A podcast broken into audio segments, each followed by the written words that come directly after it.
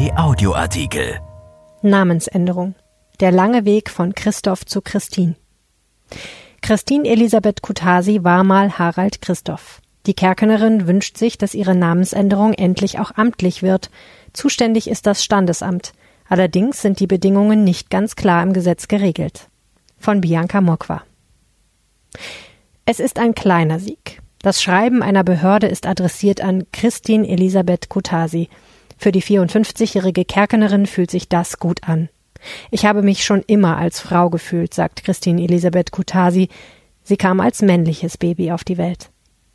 Dass es Transgender gibt, weiß sie erst seit ein paar Jahren.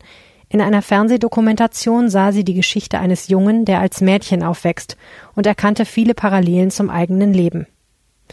Am 6. Februar 2019 habe sie sich entschlossen, dass sie die Veränderung will. Mit allem, was dazu gehört, einschließlich der Hormontherapie und der geschlechtsangleichenden Operation.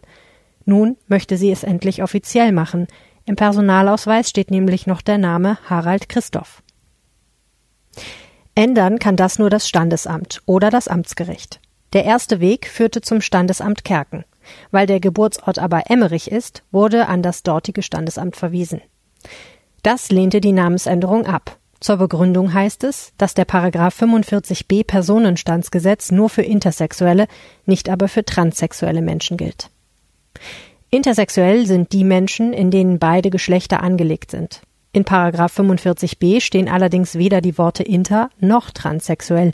Dort steht Personen mit Varianten der Geschlechtsentwicklung können gegenüber dem Standesamt erklären, dass die Angabe zu ihrem Geschlecht in einem deutschen Personenstandseintrag durch eine andere in Paragraph 22 Absatz 3 vorgesehene Bezeichnung ersetzt oder gestrichen werden soll.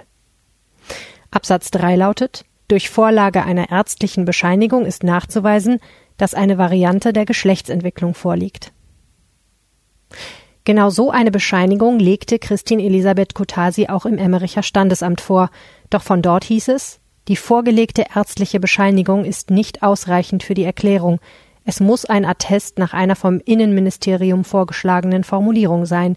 Diese Formulierung besagt, dass eine Variante der Geschlechtsentwicklung nach der auf der Konsensuskonferenz international festgelegten Definition vorliegt. Auf dieser Konferenz in Chicago wurde festgelegt, dass es sich bei der Variante der Geschlechtsentwicklung um eine rein körperliche oder in den Chromosomen liegende Ursache handeln muss, die dazu führe, dass beide Geschlechter angelegt sind. Das ist eine Auslegung. Es gibt allerdings auch ein Rechtsgutachten zum Verständnis der Formulierung Varianten der Geschlechtsentwicklung in 45b, das vom Bundesministerium für Familien gefördert wurde. Darin wird die Auslegung nach der Konsensuskonferenz als zu enge Definition kritisiert. Auch psychosoziale Aspekte seien zu berücksichtigen. Die Autorinnen kommen zu der Erkenntnis, dass auch Transgeschlechtlichkeit und nichtbinäre Geschlechtsidentität vom Begriff Variante der Geschlechtsentwicklung umfasst seien. Mit dieser Auslegung stünde der Namensänderung nach 45b Personenstandsgesetz durch das Standesamt nichts mehr im Wege.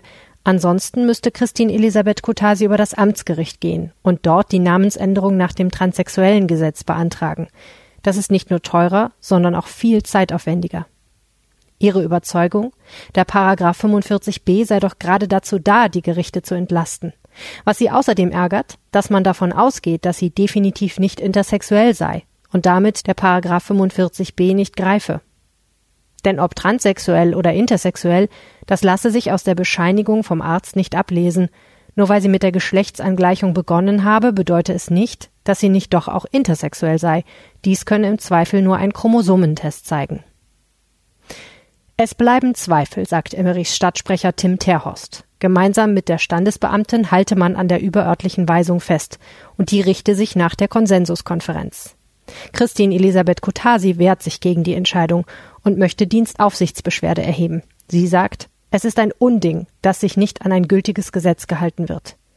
Die Auslegung von Variante der Geschlechtsentwicklung, die stehe nicht im Gesetz. Sie will die Stadt Emmerich auf Einhaltung des Paragraphen 45b verklagen. Sollte sie Recht bekommen, dann würde sie den Weg freimachen für diejenigen, die genauso auf eine schnellere Namensänderung warten, damit sie auch auf dem Papier sind, was sie schon lange im Leben sind. Erschienen in der Rheinischen Post vom 7. April 2020 und bei RP Online. RP Audioartikel. Ein Angebot von RP Plus.